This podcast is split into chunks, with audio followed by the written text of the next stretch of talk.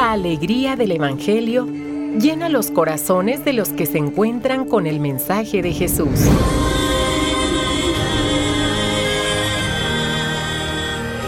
El Evangelio de hoy. El Evangelio de hoy. En voz de Monseñor Sigifredo Noriega Barceló. Escuchemos.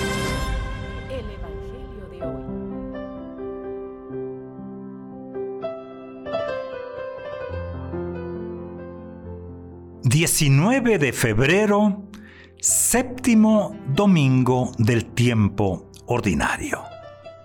Séptimo domingo es el domingo anterior en esta ocasión al inicio de la cuaresma el próximo miércoles, que será miércoles de ceniza. Escuchemos la palabra de este día. Amarás a tu prójimo como a ti mismo del libro de Levítico. Respondemos del Salmo 102. El Señor es compasivo y misericordioso. La segunda lectura está tomada de la primera carta del apóstol San Pablo a los Corintios. Todo es de ustedes. Ustedes son de Cristo y Cristo es de Dios y del Santo Evangelio según San Mateo. En aquel tiempo Jesús dijo a sus discípulos, Han oído que se dijo ojo por ojo, diente por diente. Pero yo les digo que no hagan resistencia al hombre malo.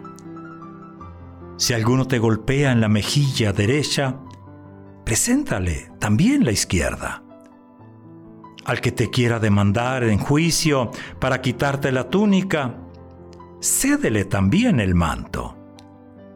Si alguno te obliga a caminar mil pasos en su servicio, camina con él dos mil.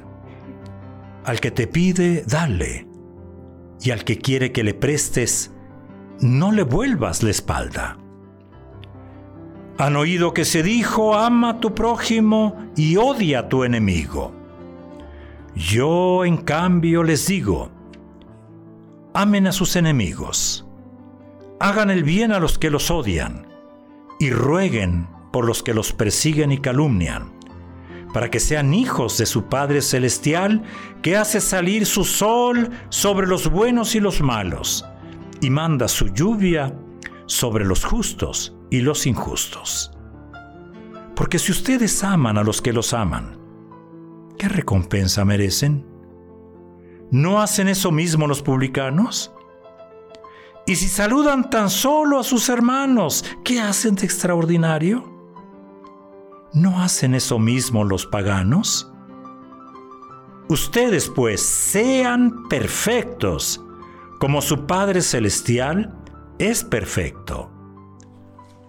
Palabra del Señor. Hemos vivido una semana con, con varios eventos, también varios acontecimientos.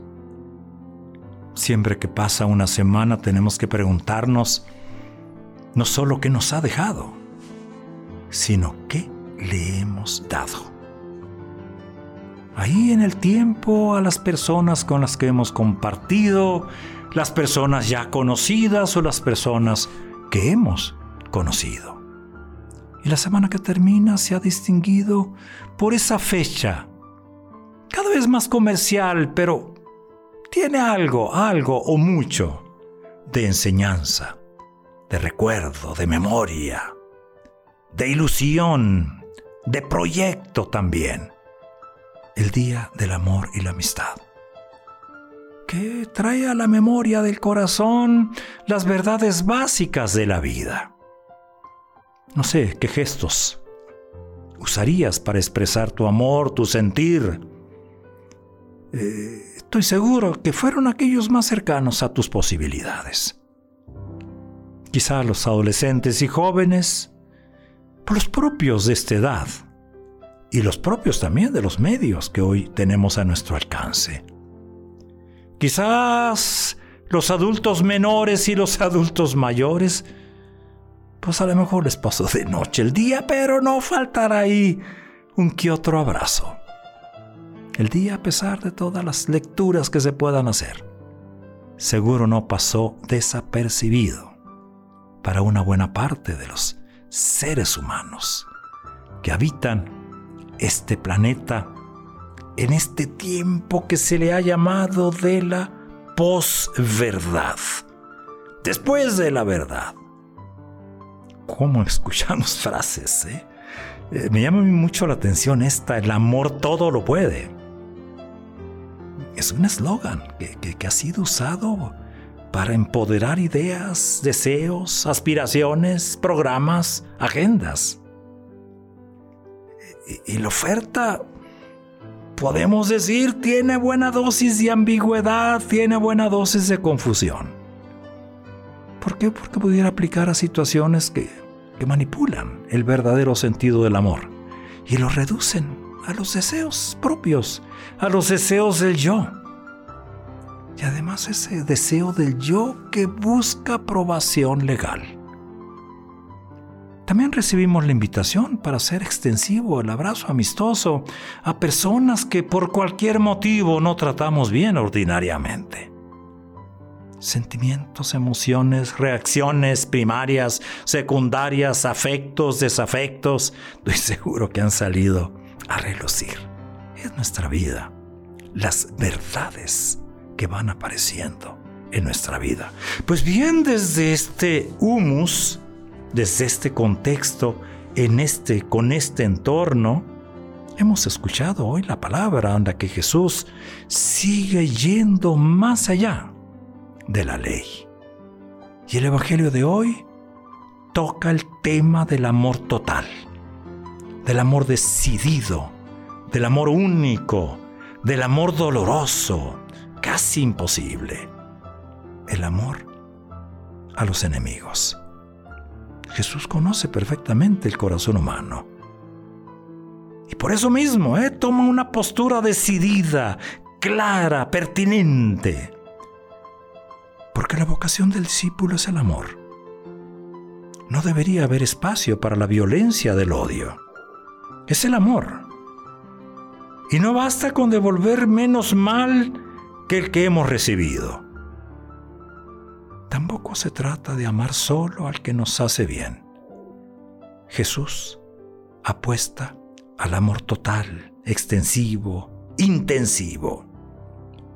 Su propuesta suena una verdadera locura, ¿eh? Una verdadera locura que si no hay fe en Jesucristo, nos va a dar una cierta risa. El amor a los enemigos. En este contexto del amor, perdón, y en este contexto de la no violencia, se inserta el mandato de ser santos. Caray, eh, eso no está separado de la vida. Y en el espíritu de las bienaventuranzas queda claro quién es santo, quién es perfecto y por qué. Ciertamente no es quien reza mucho, aunque la oración es necesaria. Ni quien cumple sus obligaciones ordinarias, también esto es necesario. Es santo el que ama, y el que ama con tanta locura que va más allá del guion de los seres humanos, que en muchas ocasiones es el guion de lo mínimo. La santidad del discípulo se manifiesta en el perdón de las ofensas, Padre nuestro, y en el amor al enemigo, las bienaventuranzas. La razón es clara. Quien es capaz de perdonar a los enemigos es porque tiene muy dentro a Dios. Ha adquirido la santidad de Dios que hace salir el sol sobre buenos y malos justos y pecadores, residentes y migrantes, diríamos en nuestro tiempo.